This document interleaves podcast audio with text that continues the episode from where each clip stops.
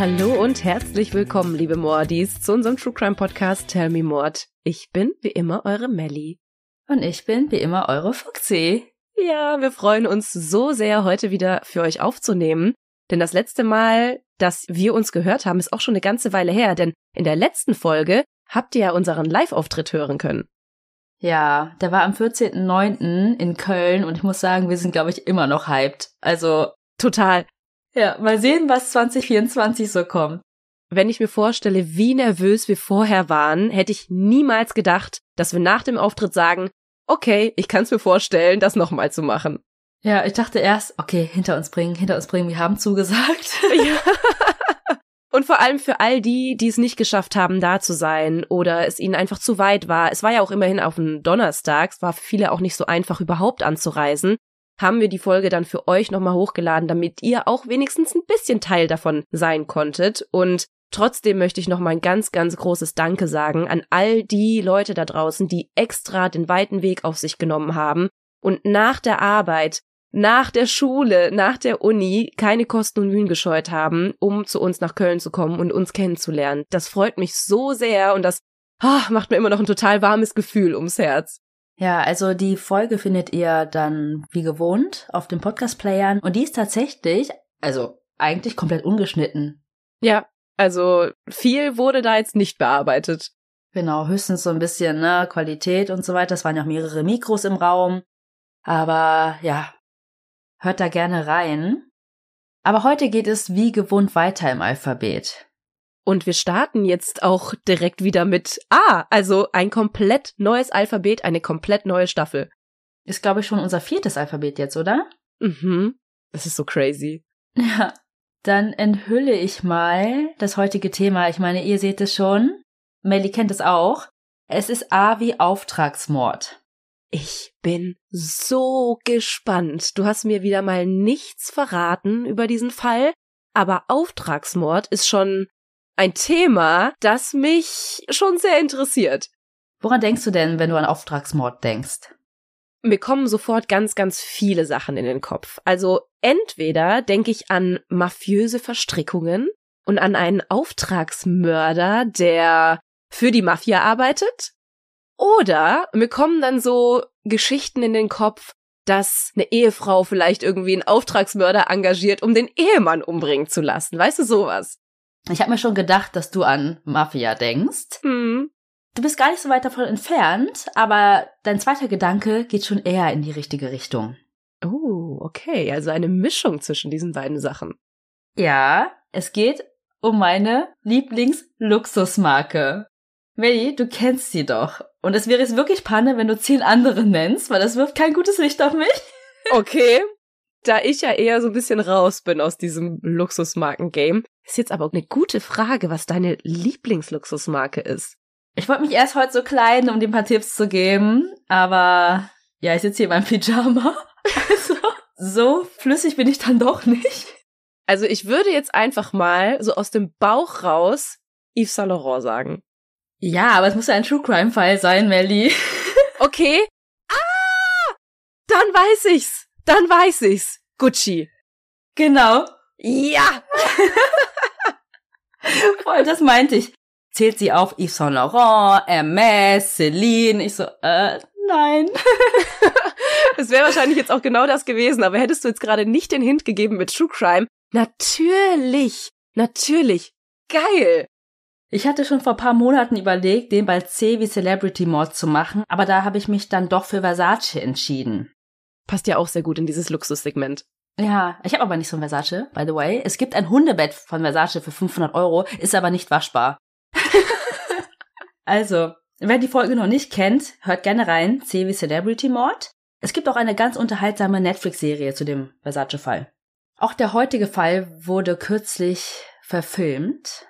Kennst du den Film, Melly? Ja, ich habe den mal auf einem Flug gesehen. Ich auch. Ja? Ja, das ist House of Gucci mit einer krassen Starbesetzung. Lady Gaga, El Pacino, Jared Leto, Salma Hayek, also echt mega krasser Cast. Ja. Aber heute soll es, wir sind ja ein True Crime Podcast, um die wahren Begebenheiten gehen. Da bin ich jetzt auch mal sehr gespannt. Ich habe den Fall tatsächlich einmal schon in einem anderen Podcast gehört und danach dann auch erst den Film gesehen. Und jetzt bin ich mal gespannt, wie du das Ganze aufbereitet hast, weil es ist für mich jetzt auch schon eine ganze Weile her.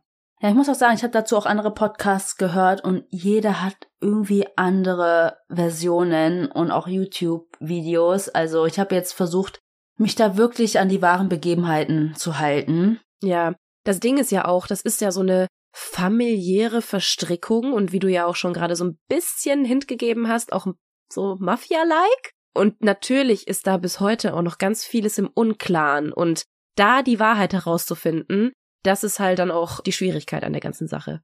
Ja, das stimmt. Liebe Mordis, wir haben heute einen ganz besonderen Werbepartner für euch, denn heute könnt ihr nicht nur mit unserem Code sparen, sondern ihr spart mit jeder einzelnen Bestellung automatisch. Es geht heute um Motatos. Vielleicht hat der eine oder andere bereits von Ihnen gehört, denn Motatos rettet Lebensmittel, die es aufgrund von Überproduktion zum Beispiel oder Saisonalität oder von zu kurzem oder teils überschrittenem MHD nicht in den regulären Handel geschafft hätten. Und wie schon gesagt, ihr könnt hier richtig geile Schnäppchen ergattern, denn die Lebensmittel und auch Drogerieprodukte könnt ihr mit bis zu 80% Rabatt kaufen. Und wir mussten natürlich auch zuschlagen und haben heute unsere Box zugeschickt bekommen, die wir gemeinsam mit euch auspacken wollen. Ich hole es mal ganz kurz. Oh. oh Mann, das ist ganz schön schwer. Ja, ich weiß auch, was wir uns bestellt haben, dass es so schwer ist. Wir haben uns hauptsächlich für Sachen entschieden, die wir ohnehin im Alltag gebrauchen können. Zum Beispiel hier, Melli, schau mal. Unser beider Lieblingsmilchersatz. Die Alpro Not Milk im Achterpack für gerade einmal 16,79 Euro mit 30% Rabatt. Der Normalpreis wäre 23,92 Euro. Wir haben damit also über 7 Euro gespart. Ich liebe diese Hafermilch einfach so sehr. Ich packe die in alles rein. In meinen Kaffee, in meinen Müsli. Also mega, mega geil. Aber, Moment, ich muss mal gucken, was wir hier noch haben. Eieiei. Oh, ich habe hier noch was ganz Leckeres. Da mussten wir sofort zuschlagen, als wir das gesehen haben. Nämlich haben wir uns Bio-Edamame Fettuccine bestellt, die regulär 4 Euro pro Packung kosten würden. Also finde ich persönlich ziemlich teuer und mache immer einen großen Bogen darum, weil ich die einfach so gerne mag, aber es nicht einsehe, so viel Geld auszugeben. Aber bei Motatos gab es ganze 68% Rabatt. Also wie krass bitte. Und wir haben gerade mal 1,29 Euro bezahlt. Ja, total. Meistens hat mich hier wirklich der Preis vor einem Kauf abgeschreckt. Ich schaue aber mal weiter, was wir noch so haben. Oha, hier mein Daily Allrounder, der Express Benz Vollkorn Naturreis, den ich fürs Mittagessen gerne schnell in die Mikrowelle packe. Den haben wir hier für 35% weniger ergattern können. Den liebe ich auch so sehr. Ich nehme mir den wirklich fast jede Woche mit auf die Arbeit ins Büro, wenn es einfach mal schnell gehen muss in der Mittagspause. Und guck mal, Fuxi, ich habe mich hier besonders drauf gefreut. Das sind Gemüsechips. Da kosten zwei Packungen gerade nur 2,38 Euro. Und ich würde sagen, der nächste Filmabend kann kommen. Und wahrscheinlich wird es mal wieder eine True Crime Doku. Sehr wahrscheinlich. Aber für mich darf es bei einem Filmeabend auch gerne mal süß sein. Dafür habe ich mir erstmal 21% reduzierte Oreos bestellt. Du schwörst ja auf Oreos, denn die sind ja sogar vegan. Genau. Und ich muss gerade ein bisschen schmunzeln, denn ein Unboxing in einem Podcast ist wirklich ziemlich dumm. Aber Lebensmittel verschwenden ist noch viel dümmer, Leute. Vor allem bei so niedrigen Preisen. Und das Geile ist, ihr könnt bei uns sogar doppelt sparen, denn mit unserem Code TellMeMod15, alles groß und zusammengeschrieben, spart ihr nochmal 15% extra. Dieser Code ist gültig bis zum 31.03.2024 und alle weiteren Infos und Links zur Website findet ihr wie immer in unseren Show Notes. Und wir schauen jetzt einfach mal weiter, was wir noch so alles Leckeres in unserer Box finden können. Es ist der Morgen des 27. März 1995. Wir befinden uns in Mailand, der Modemetropole Italiens, genauer gesagt mitten in der Innenstadt, in der Via Palestro. Das ist so eine Querstraße zum berühmten Corso Venezia. Es ist eine sehr schicke Gegend. Und auf dieser Via Palestro ist gerade Maurizio Gucci unterwegs. Er hat kurz zuvor sein Haus verlassen und begibt sich zu Fuß zu seinem Büro. Gerade als er den Eingang des Gebäudes erreicht, hält ein Kleinwagen an und ein Mann mit Baseballkappe und Sonnenbrille steigt aus. Maurizio bemerkt den Mann erstmal gar nicht. Er kuscht stattdessen den Portier am Eingang und geht weiter die Treppe hinauf Richtung Eingangshalle.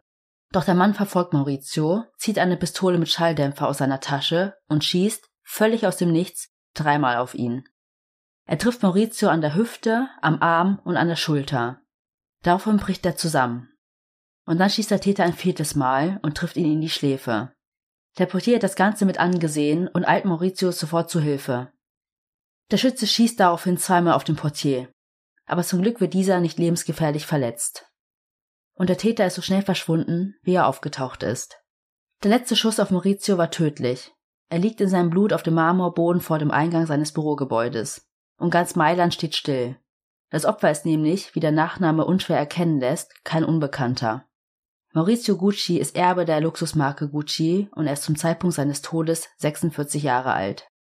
Nur wenige Minuten später versammeln sich Journalisten und Schaulustige am Tatort und erschweren, wie so oft, die Polizeiarbeit.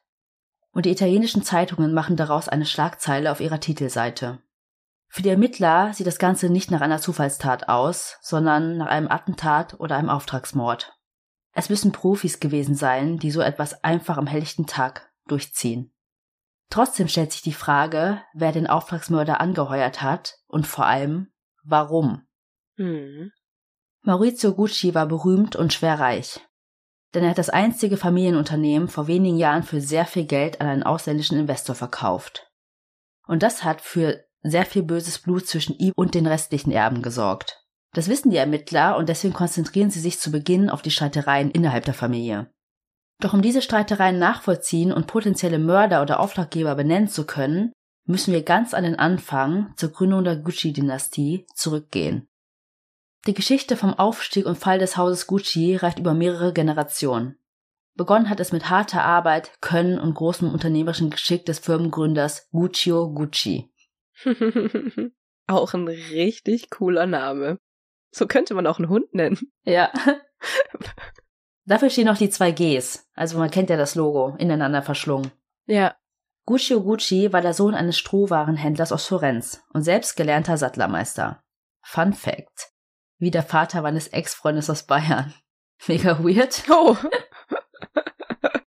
Guccio lernte als Kellner im Londoner Hotel Savoy, wie die Reichen aus aller Welt zu beeindrucken sind.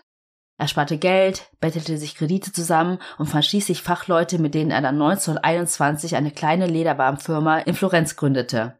Sein Motto war, nur das beste Material und das beste Design.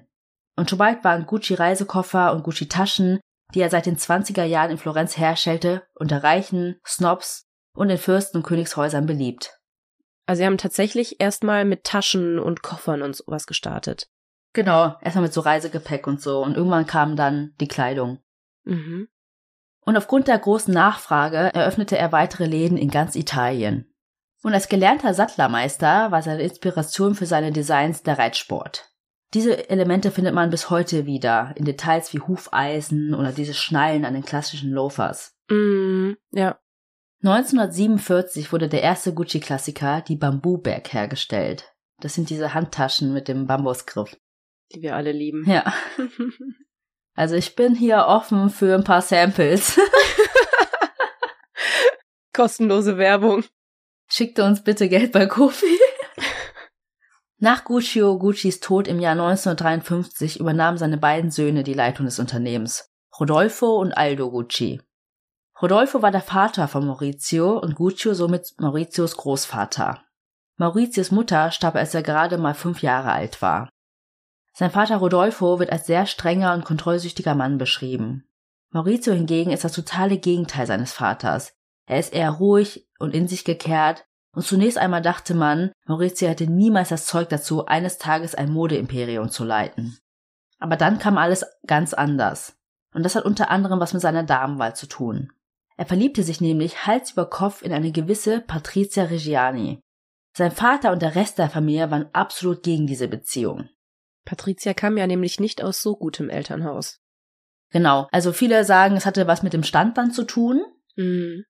Aber auch, ja, weil Geld und ein Titel auch nicht immer die richtigen Leute anzieht, die eben nicht so ehrliche Absichten vielleicht haben. Mhm. Dazu gibt es auch ein sehr bezeichnendes Zitat von Mauritius Cousine, die Tochter von Aldo, und die heißt übrigens auch Patricia. Sie sagt viele Jahre später über die Verlobung, es ist wohl das Einzige, worüber sich die Familie jemals einig war. Der Tag, an dem diese Kreatur in unser Leben kam, war ein schwarzer. Boah. Niemand wollte, dass mein Cousin Patricia Reggiani heiratet. Aber das Ausmaß des Schadens, den sie anrichten würde, konnte da noch niemand voraussehen.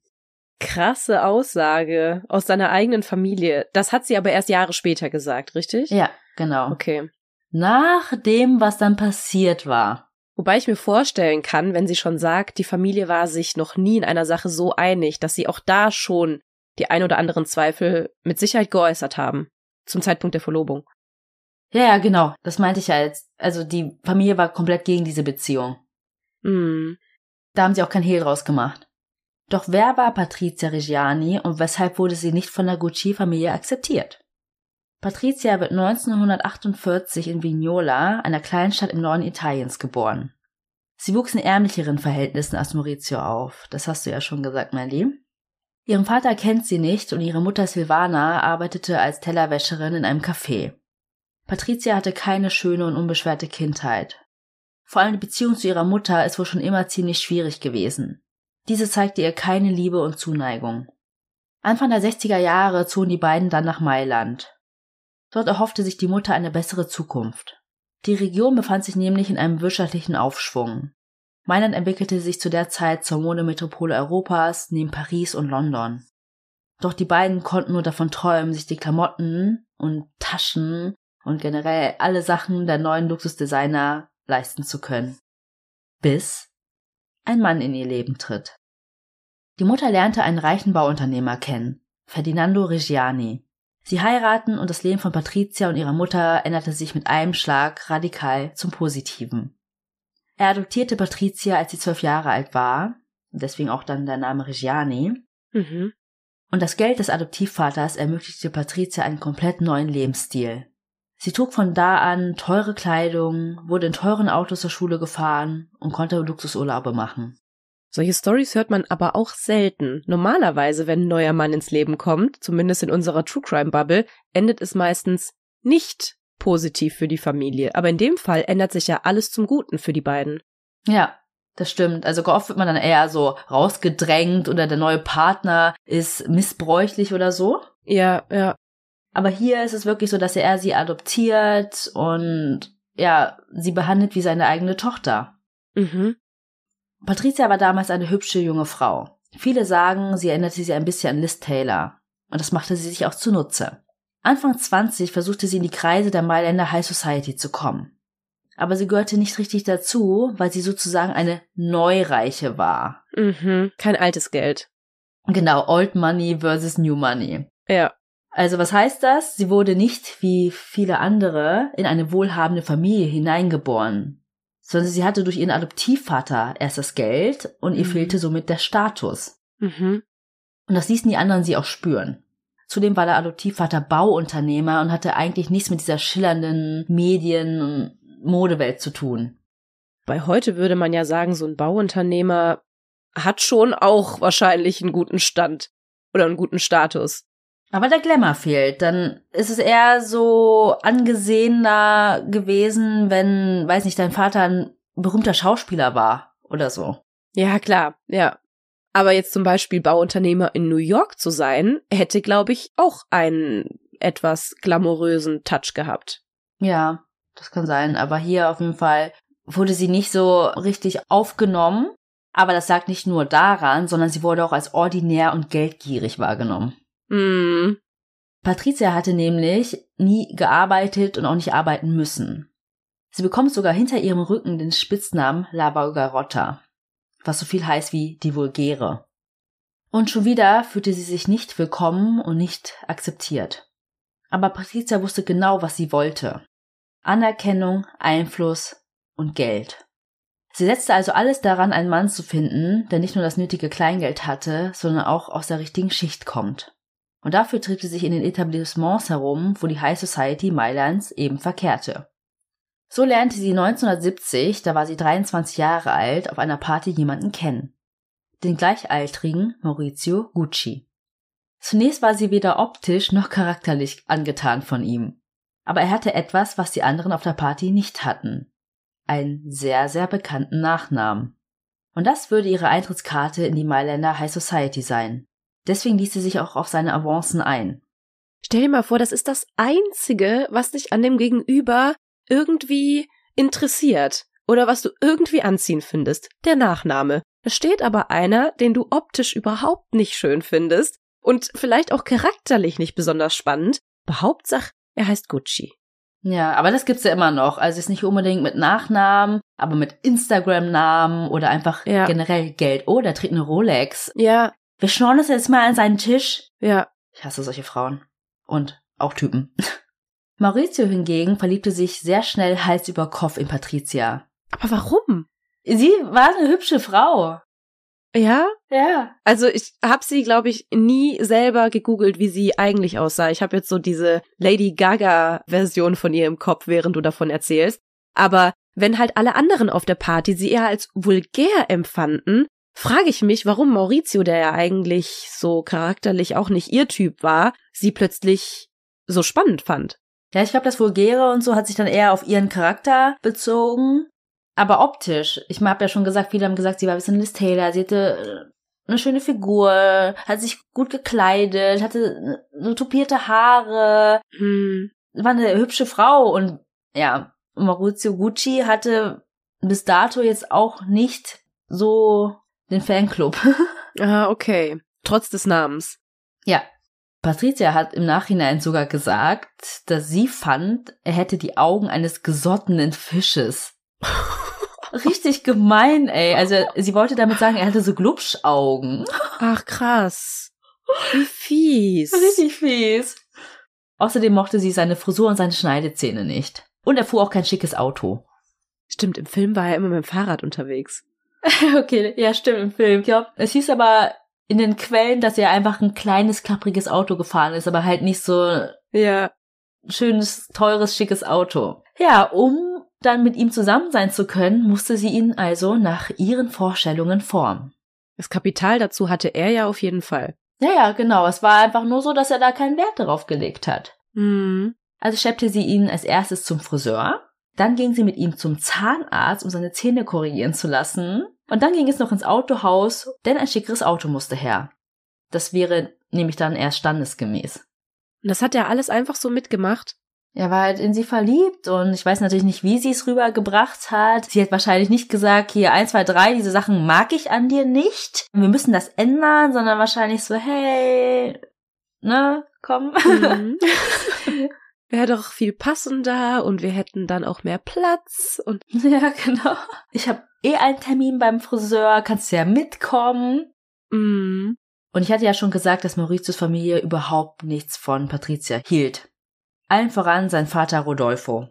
Aber Maurizio setzte sich tatsächlich diesmal durch und bot seinem Vater die Stirn, was ziemlich ungewöhnlich war, weil er bis dahin eigentlich alles gemacht hat, was sein Vater von ihm wollte. Doch nun hatte er vielleicht eine neue Person in seinem Leben, die ihm zeigt, wo es lang geht. Maurizio wandte sich also von seiner Familie ab und zog zu Patrizias Familie. Und schließlich heirateten die beiden dann auch 1972 in Mailand. Und so gut wie keiner seiner Verwandten war anwesend. Ist aber auch ein bisschen risky, auch für Patricia, oder? Weil eigentlich hatte sie es ja auf sein Geld abgesehen. Und wenn er sich jetzt so ein bisschen von seiner Familie abwendet, könnte es ja sein, dass er am Ende gar nichts von dem Geld erhält. Ja, und sie auch nichts von dem Namen Gucci hat. Als Patricia und Maurizio sich kennenlernten, war Mauritius Onkel Aldo gerade dabei, der Marke zum weltweiten Ruhm zu verhelfen. Er lebte in New York, führte von dort aus das Auslandsgeschäft der Firma und eröffnete in New York, Chicago, Palm Springs und Beverly Hills Gucci-Filialen. Und die wichtigsten und bekanntesten Frauen der Welt trugen mittlerweile Gucci, zum Beispiel Grace Kelly, Queen Elizabeth und Jackie Kennedy. Mauritius Onkel Aldo nahm sich der beiden Verstoßenen an, sah in ihnen ein Potenzial und holte sie zu sich nach New York. Dort angekommen, trieben sich die beiden in der New Yorker High Society herum, kauften sich mehrere Immobilien, teure Autos und andere schicke Dinge. Nach zwei Jahren kam es aber dann, und daran soll Patricia maßgeblich beteiligt gewesen sein, zur Versöhnung zwischen Maurizio und seinem Vater Rodolfo. Also da vielleicht, Melly, hatte sie vielleicht auch einen anderen Hintergedanken. Mhm.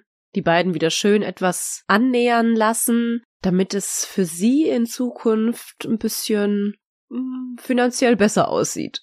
Ja, und generell, ne? Maurizio würde ja den Anteil seines Vaters erben. Mhm. Eines Tages.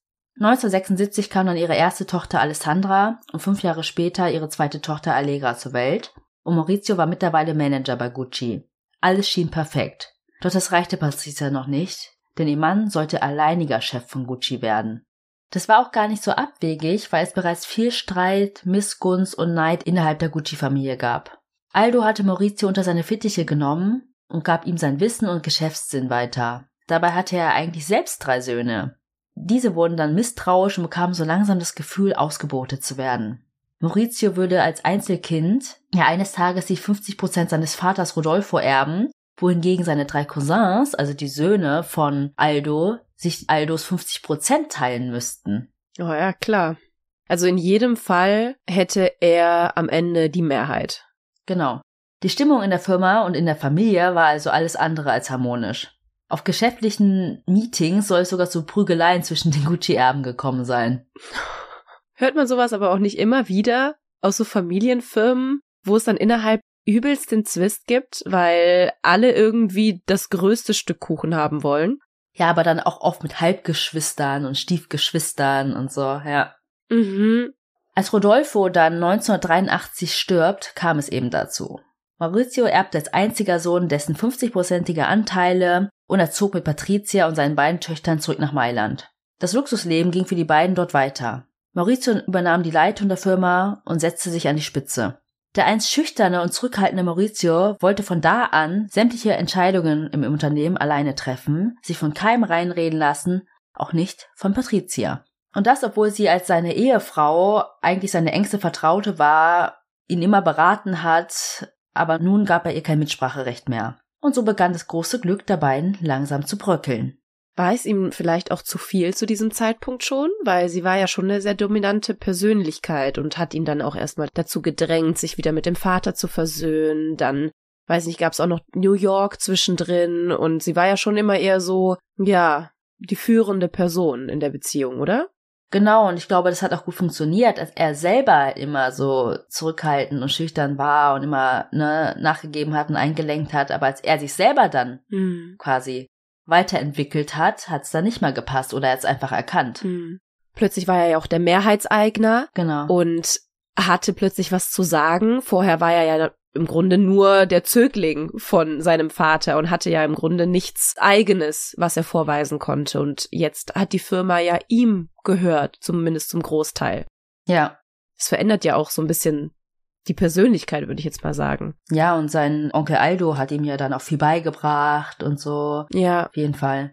Also Patricia sagt selbst über diese Phase in einem Interview, dass Maurizio zu der Zeit verrückt geworden ist. Mhm, klar. Eine Cousine sagt aber, er sei einfach erwachsen geworden.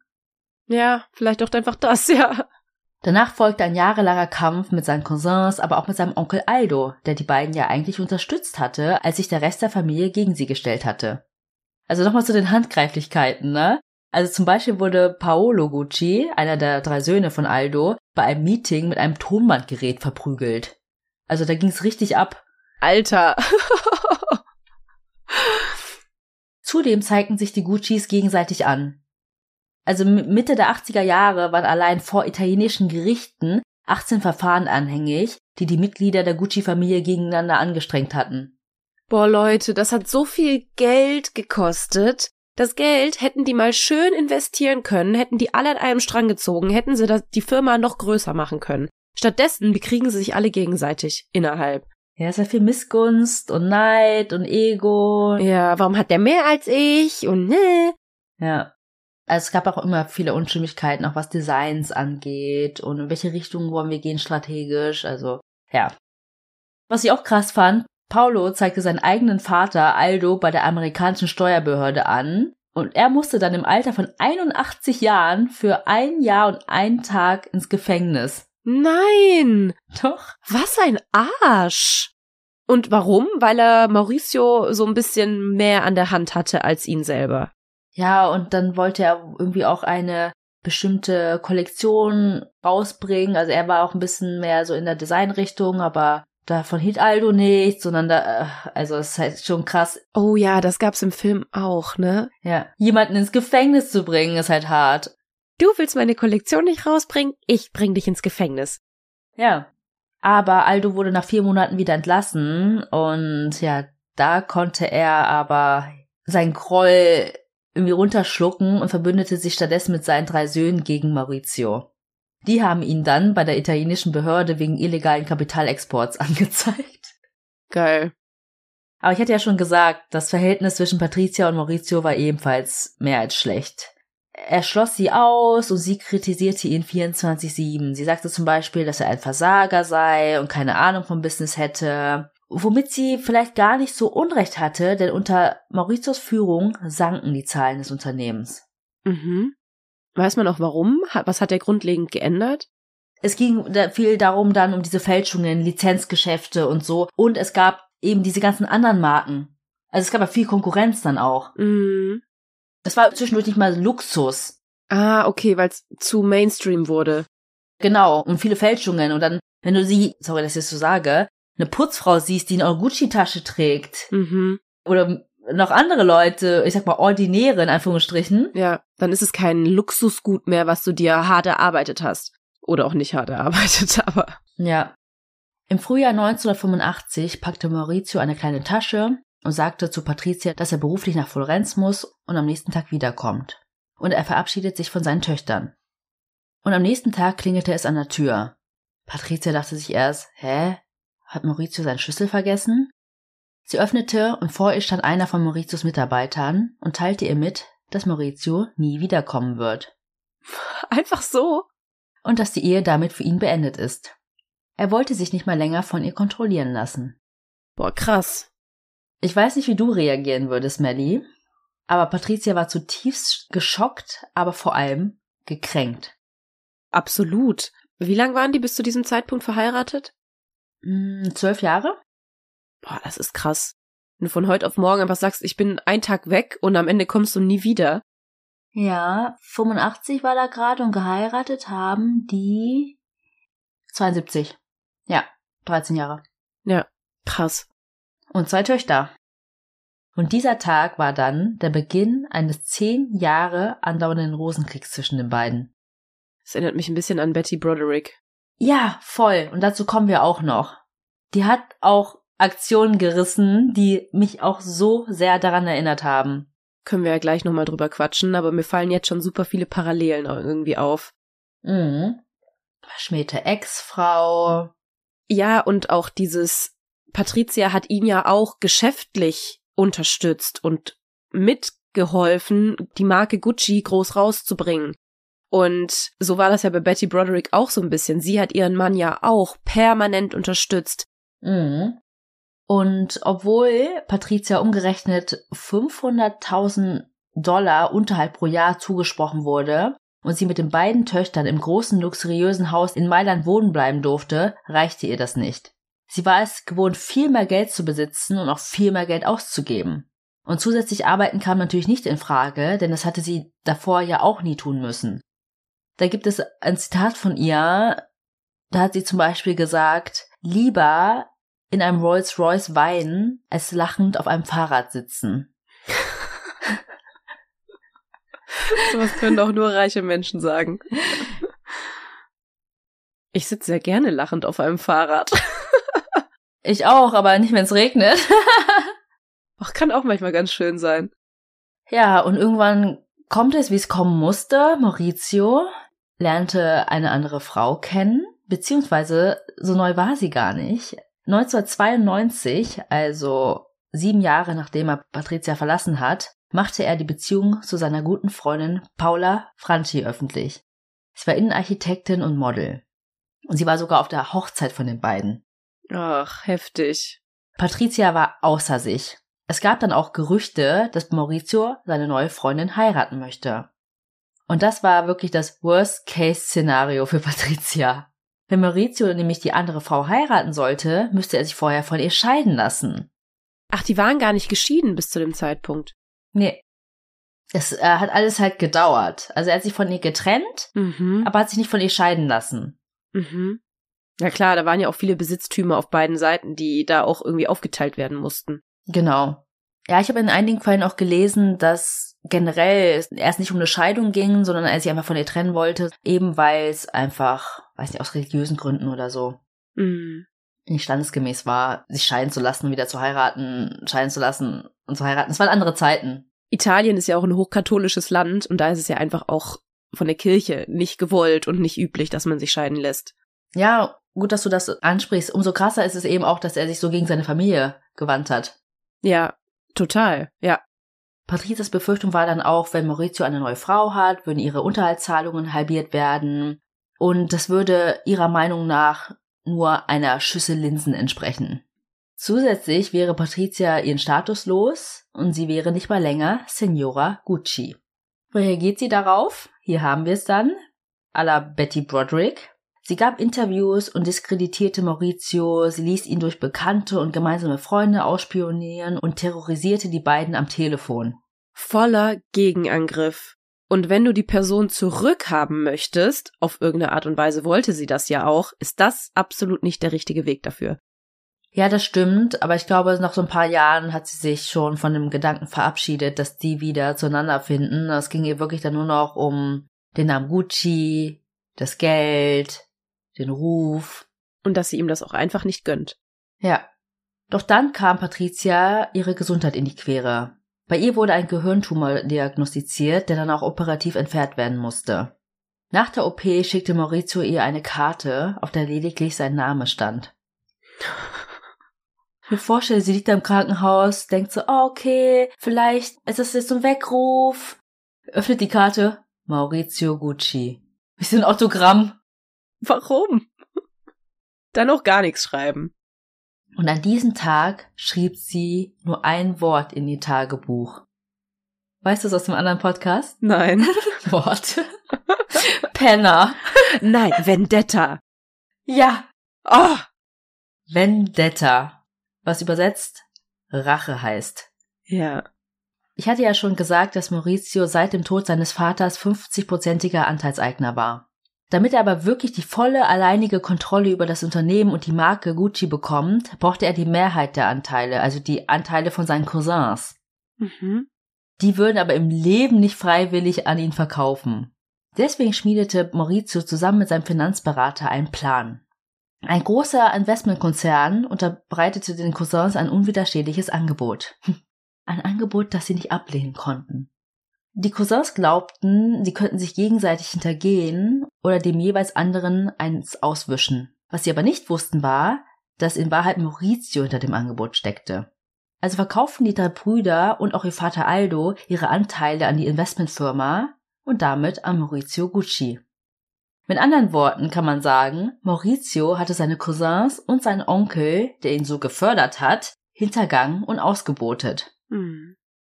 Also nicht unbedingt finanziell, weil sie wurden ja dafür Bezahlt. bezahlt, Ja. aber was das Vertrauen angeht, die Loyalität und sie haben ihre Anteile verloren Hm. an der Marke und des Familienunternehmens Gucci.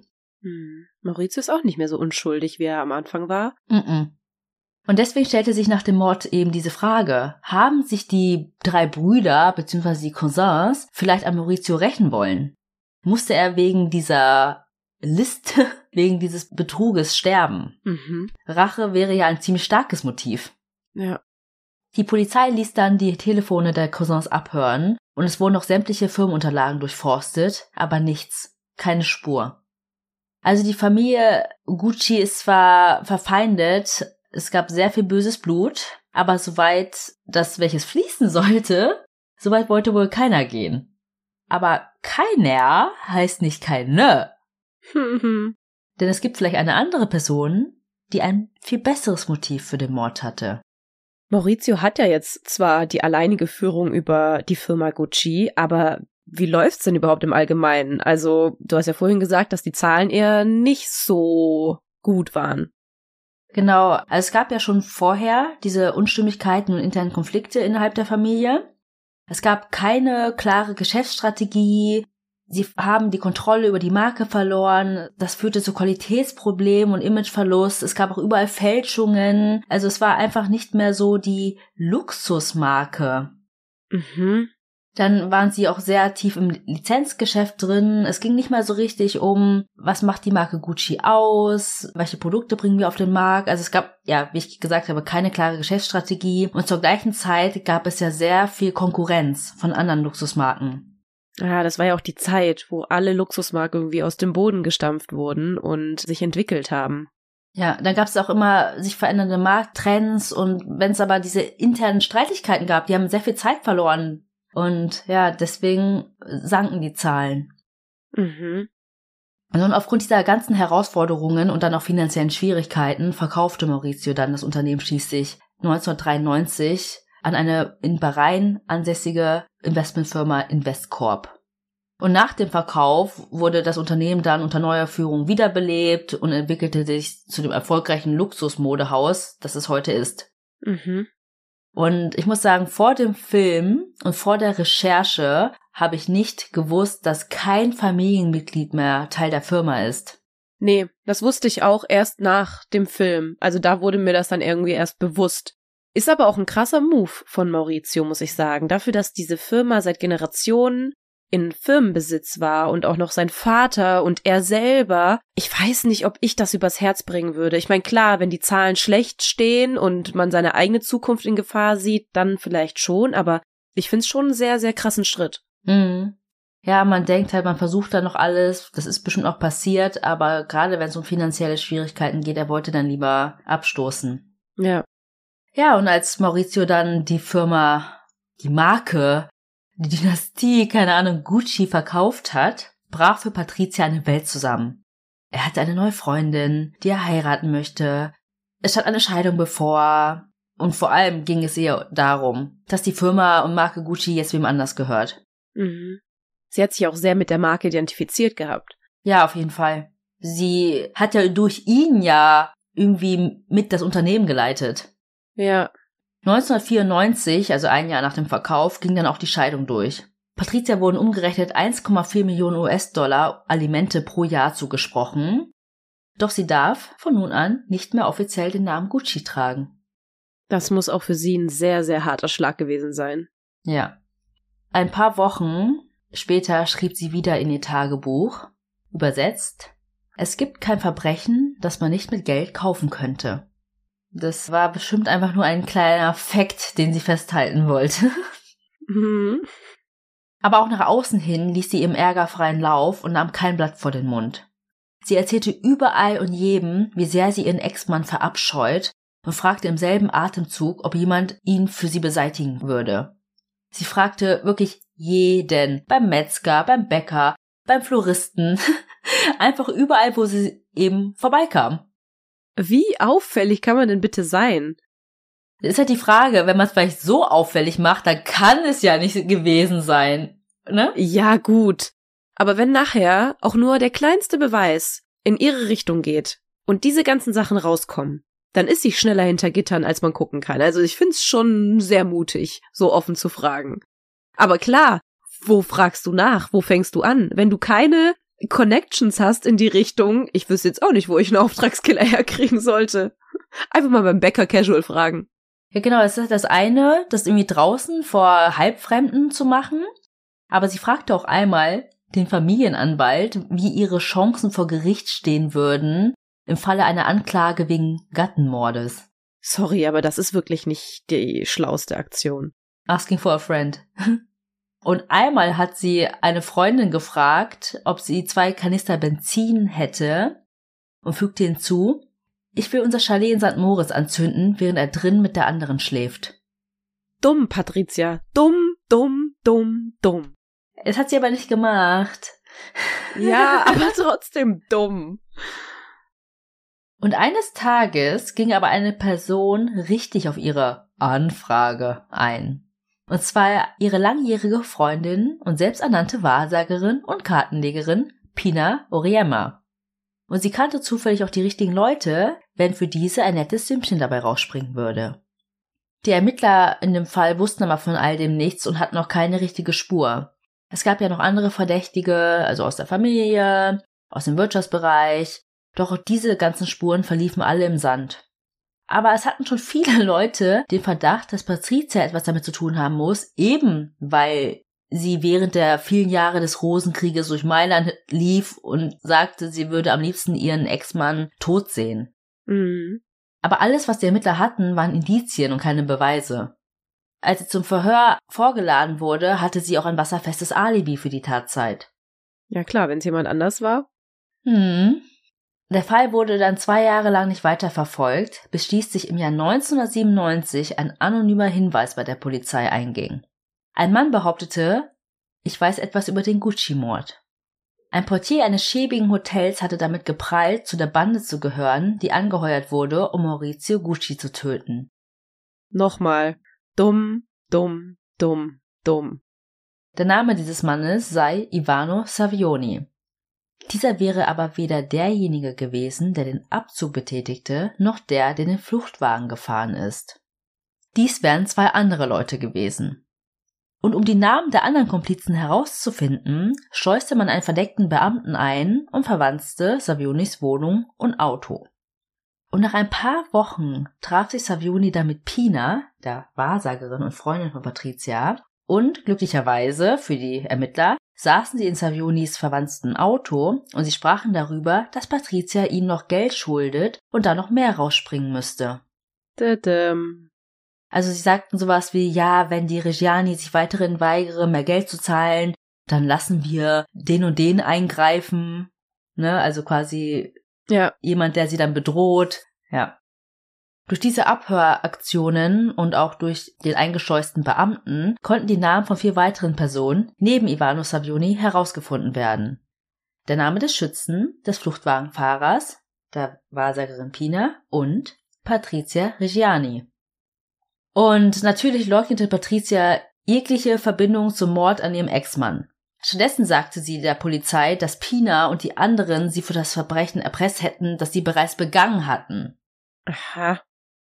Also sie hat quasi gesagt, dass die anderen vier das Verbrechen begangen haben und sich dann bei ihr gemeldet haben und gesagt haben, du musst uns jetzt bezahlen, sonst sagen wir, du hast uns angeheuert. Ja, ja, verstehe. Was gar nicht so dumm ist. Ist tatsächlich gar nicht so dumm, ja. Vor allem, weil sie ja so offensichtlich alle möglichen Leute gefragt hat. Hätten ja auch einfach sein können, dass die gesagt haben, wir machen das jetzt einfach mal und erpressen nachher noch mehr Geld, als sie uns eigentlich bezahlt hätte. Genau, also dass sie da rumlief und das über erzählt hat, das hat sie auch nicht geleugnet. Aber sie hat gesagt, sie hat den Mord nicht in Auftrag gegeben. Mhm.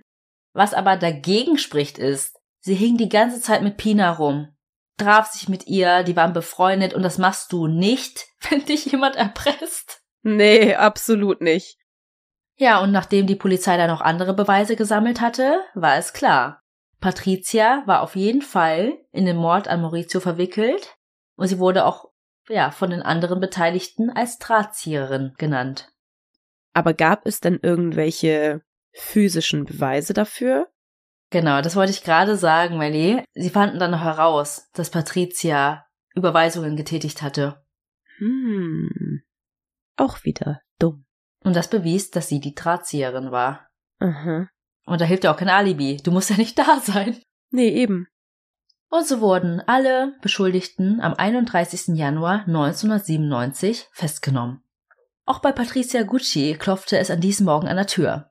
Und als der Beamte sie fragte, ob sie wisse, warum die Polizei da ist, antwortete sie nur lapidar, ich nehme an, wegen des Mordes an meinem Mann. Sie blätterte dann auch so halb verschlafen in dem 38-seitigen Haftbefehl, als ob man ihr einen Katalog einer nicht sonderlich interessanten Ausstellung übergeben hatte. Sie ließ sich dann widerstandslos abführen, aber nicht ohne vorher ihren teuren Goldschmuck anzulegen und ihren Pelzmantel überzuwerfen. Nach der Verhaftung und noch vor Prozessbeginn gab die Presse ihr den Spitznamen Schwarze Witwe. Was man wahrscheinlich auch sehr gut verstehen kann, wenn man mal ein Foto von ihr sieht. Ja, genau, also optisch finde ich auch, ja. Passt das ganz gut. Und vor allem halt natürlich die ganze Hintergrundstory. Ja, klar. Und ja, eben, weil was macht eine Witwe aus? Sie verspeist ihre männlichen Sexualpartner. Ja, nach dem Koitus. Genau. Oder wie auch während, oder? Ja. Ich glaube während sogar. Oh Gott, ja.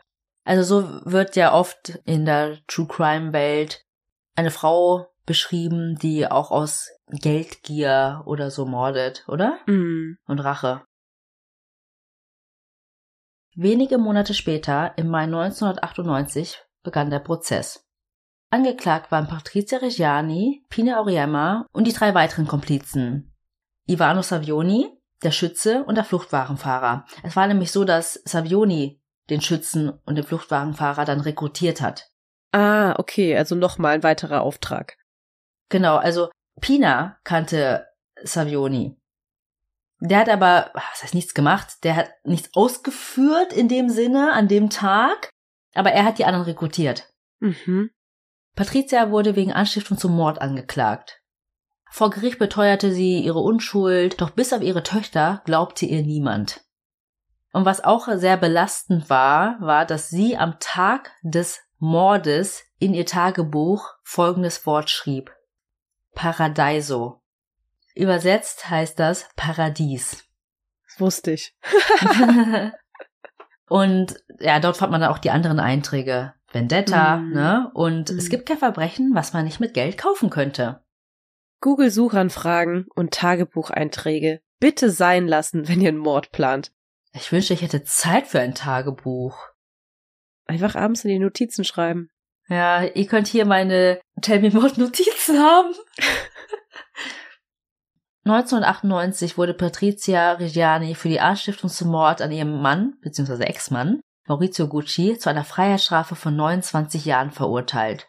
Der Schütze und die beiden anderen Männer wurden zu 20 bis 28 Jahren Haft verurteilt und Pina bekam 19 Jahre. Nach Ansicht der Staatsanwaltschaft waren Patrizias Motive Eifersucht und Geldgier. Sie legte Berufung ein, unter anderem mit der Begründung, der Gehirntumor hätte ihren Verstand und ihre Persönlichkeit beeinflusst. Aber es hat leider nichts genützt. Im Jahr 2000 bestätigte ein Berufungsgericht das Urteil. Die Strafe wurde aber von 29 auf 26 Jahre reduziert.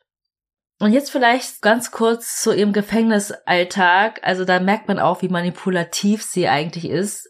Sie war tatsächlich die erste Insassin, die ein Haustier haben durfte. Ja, stimmt. Was war das nochmal? 2005 bekam sie ein Frettchen. Ich wollte gerade auch Frettchen sagen, aber ich dachte, ich irre mich, weil wir hatten doch schon mal diese Frettchen-Diskussion hier. Ja, stimmt. Frettchen und Waschbären. Ja, sie ist dann auch immer im Hof dann mit dem Frettchen Gassi gegangen und ja, hat einfach Zeit mit dem Frettchen verbringen können. Richtig süß. Also wenn ich jetzt nicht wüsste, was sie getan hätte, würde ich sagen, echt richtig, richtig süß. Cute. Ja, ich habe da auch in manchen Quellen gelesen, sie hat das durchsetzen können, weil sie gesagt hätte, sie hätte Selbstmordgedanken und ein Haustier würde ihr helfen und ja, ob das jetzt stimmt oder nicht, auf jeden Fall konnte sie sich durchsetzen. Hm. Im Oktober 2011 bekam sie sogar Anspruch auf Bewährung, also sie hätte in den offenen Verzug gehen können im Rahmen eines Sozialisierungsprogramms. Also sie bekommt draußen einen Job und darf dann raus. Aber das wollte sie nicht. Also sie hat ja noch nie im Leben gearbeitet, warum sollte sie jetzt damit anfangen? Nee. Sie hat ja ein entspanntes Gefängnisleben wahrscheinlich. Genau, deswegen blieb sie lieber weitere Jahre im Gefängnis. Sie hat auch später gesagt, dass es ihr super gut ging. Sie hat auch immer vermieden zu sagen, dass sie Insassin ist eines Gefängnisses. Sie hat immer gesagt Residenz und dann der Name des Gefängnisses, den weiß ich jetzt gerade nicht. Ach, krass.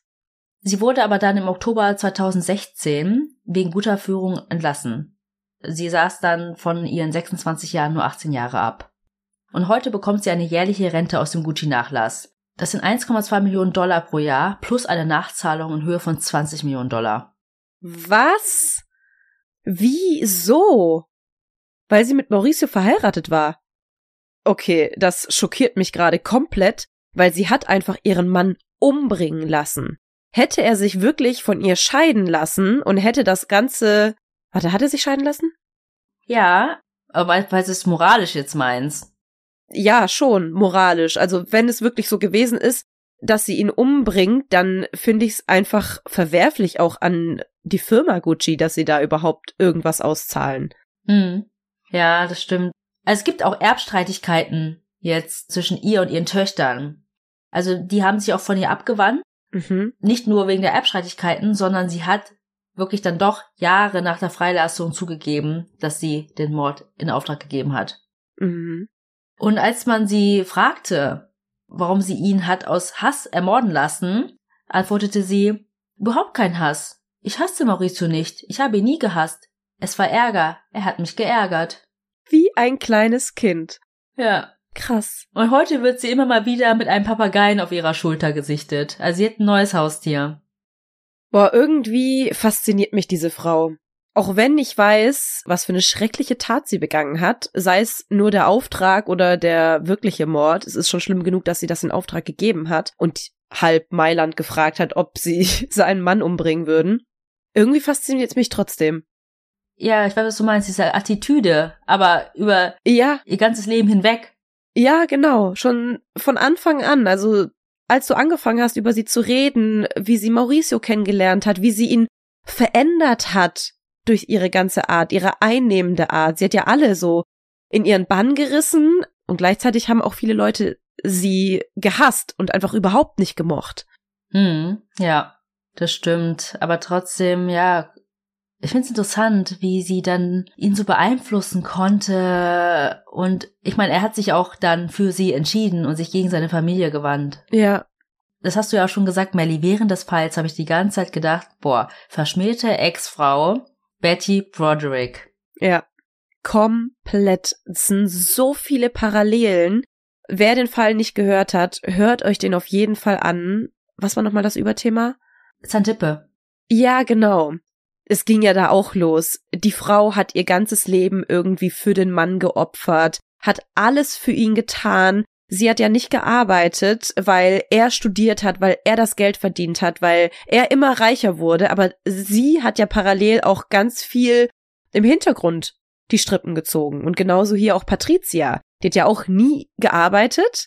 Gut, sie wollte auch überhaupt nicht arbeiten, aber sie war ja auch so ein bisschen die Strippenzieherin und hat das Ganze so ein bisschen gelenkt von hinten. Und am Ende, als der Mann dann nicht mehr wollte, als er sich dann plötzlich aus heiterem Himmel von ihr getrennt hat, in beiden Fällen, Hm. drehen beide durch. Ja, und beide dann auch eine jüngere neue Freundin haben.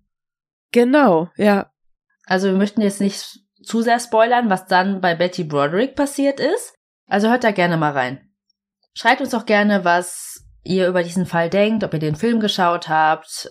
Ihr wisst ja, wie es ist, ne? Wie immer, es ist ein Film, da wird viel auf Spannung gelegt und Unterhaltung. Also es sind schon viele wahre Elemente dabei, aber nicht alles entspricht eins zu eins dem, was passiert war.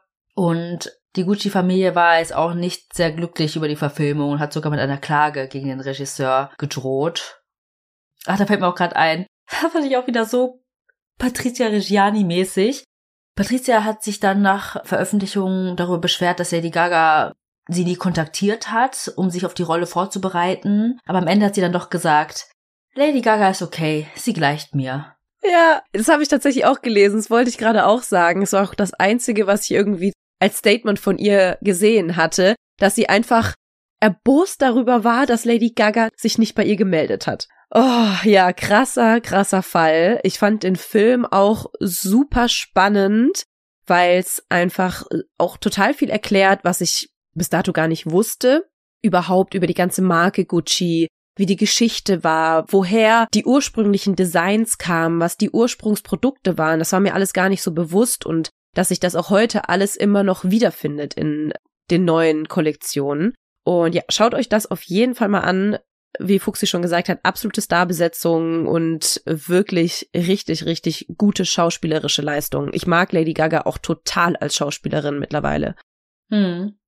Manchmal war ich nicht so überzeugt. Das ist oft so, wenn ich denke, hm, eigentlich Sängerin und man kennt sie, ist sie deswegen an die Rolle gekommen, nicht unbedingt wegen des Talents, Ja, aber gibt gute Beispiele.